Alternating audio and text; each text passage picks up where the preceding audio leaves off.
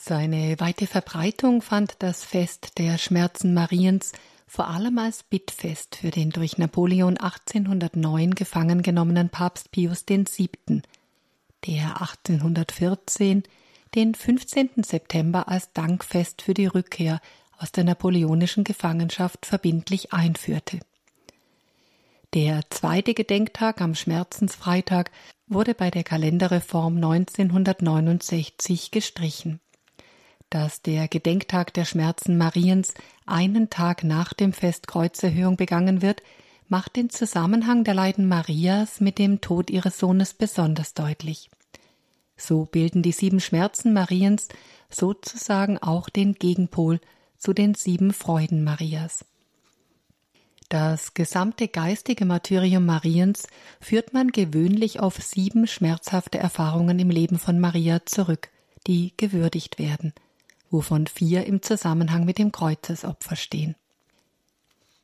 Die erste schmerzhafte Erfahrung im Leben von Maria betrifft die Weissagung Simeons bei der Darstellung Jesu im Tempel, wie sie im Lukasevangelium nachzulesen ist. Sie bildet die biblische Grundlage für diesen Gedenktag und auch für viele Darstellungen Marias mit einem Schwert in der Brust. Maria sah, wie der fromme Simeon das Kind in seine Arme nahm und in ihm das von Gott gesendete Heil sah, das Gott vor allen Völkern bereitet hat.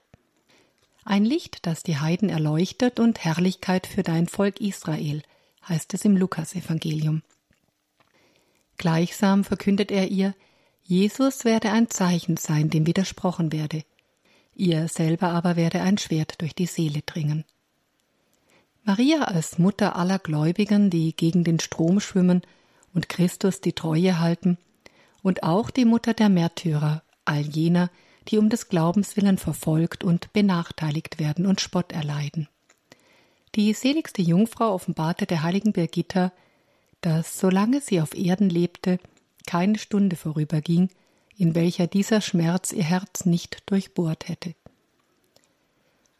Das zweite Schmerzensgeheimnis ist die Flucht nach Ägypten vor dem Kindermörder Herodes, wie sie im Matthäusevangelium zu lesen ist.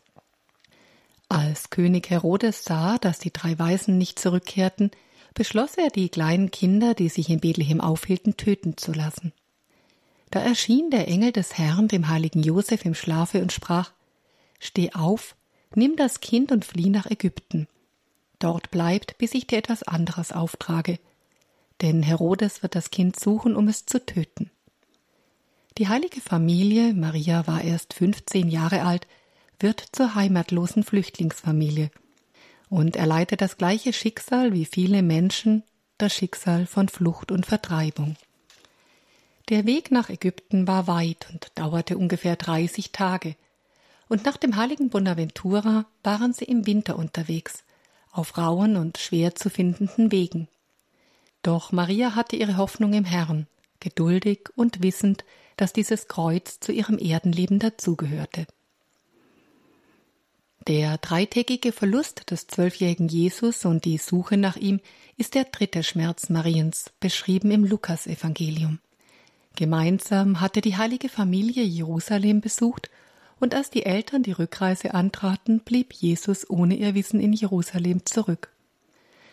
Oft ist zu lesen, dass dieser Schmerz Mariens der größte und bitterste war. Da sie diesen Schmerz fern von ihm litt, während sie bei allen anderen Schmerzen ihren geliebten Sohn bei sich hatte. Auch soll dieser Schmerz der größte gewesen sein, weil sie bei den anderen Schmerzen die Ursache und den Zweck, nämlich die Erlösung der Welt und den Willen Gottes erkannte. Bei dieser Trennung von ihrem Sohne in Jerusalem konnte sie die Ursache und die Absichten Gottes nicht erkennen, sah nur, dass sie aus eigener Schuld das Kind verloren hatte. Der vierte Schmerz, die Begegnung Marias mit Jesus auf dessen Weg zum Kreuz, wird dargestellt in der vierten Station der Kreuzwegandacht. Jesus, ganz mit Wunden überdeckt, von den Juden zum Tode und von Pilatus dann wirklich verurteilt, trägt das schwere Kreuz auf seinen verwundeten Schultern auf den Kalvarienberg. Maria musste alle Demütigungen und Beleidigungen, die ihr Sohn erduldete, ertragen. Von diesen sprechen die Klagelieder im Alten Testament. Ihr alle, die ihr des Weges zieht, schaut doch und seht, ob ein Schmerz ist wie mein Schmerz. Josef Kardinal Ratzinger formulierte Liebe zeigt sich im Bleiben, was bedeutet, dass wir das Leid anderer oft anschauen müssen, ohne helfen zu können. In der Kreuzigung und dem Tod Jesu, dem fünften Schmerz Mariens, wird ihr Märtyrertum beschrieben, das sie am Fuß des Kreuzes erlitt und zu dem Johannes in seinem Evangelium sagt, am Kreuze aber stand seine Mutter. Sie verließ Jesus nicht, sie harrte aus, trat sogar näher ans Kreuz, als ihm die Henker seine Kleider vom Leibe rissen und seine heiligsten Hände und Füße mit stumpfen Nägeln durchbohrten und ihn so ans Kreuz hefteten. All diese Peinen waren auch die Peinen Mariens, denn, so sagt der heilige Hieronymus, so viele Wunden am Leib Jesu waren, so viele Wunden waren auch im Herzen Mariens.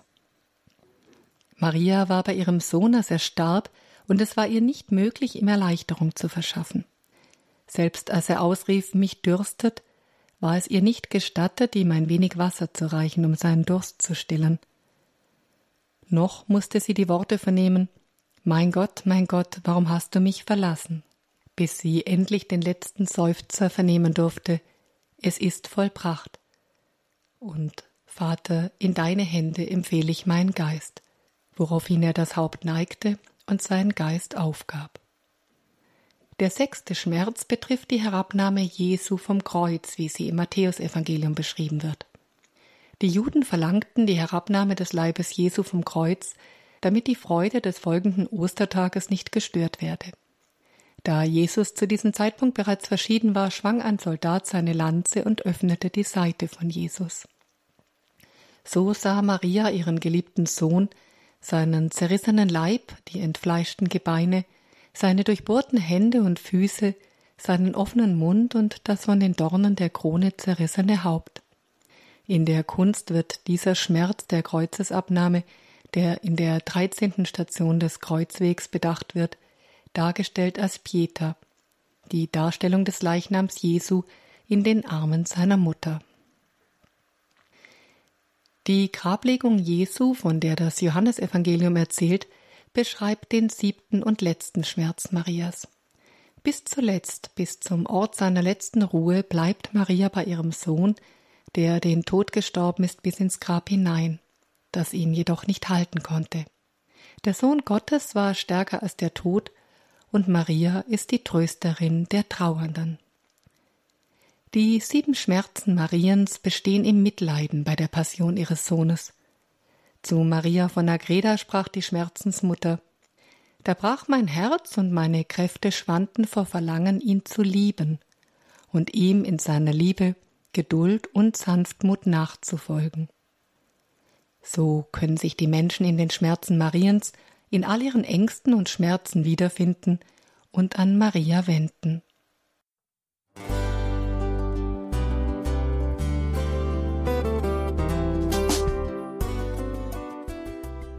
Liebe Zuhörerinnen und Zuhörer, vielen Dank, dass Sie unser CD- und Podcast-Angebot in Anspruch nehmen. Wir freuen uns, dass unsere Sendungen auf diese Weise verbreitet werden. Dieser Dienst ist für Sie kostenlos. Für uns ist er allerdings mit einem nicht unerheblichen finanziellen Aufwand verbunden. Deshalb sind wir für jede Spende dankbar. Alle Bankverbindungen unserer Spendenkontos können Sie über unsere Homepage horeb.org unter dem Menüpunkt Spenden einsehen. Dort besteht auch die Möglichkeit, online zu spenden. Natürlich nach den neuesten Sicherheitsstandards. Sie können diese Informationen auch bei unserem Hörerservice unter der Telefonnummer 08328 921 110 erfragen. Ich wiederhole die Rufnummer 08328 921 110. Vergelt's Gott für Ihre Unterstützung. Ihr Pfarrer Kocher.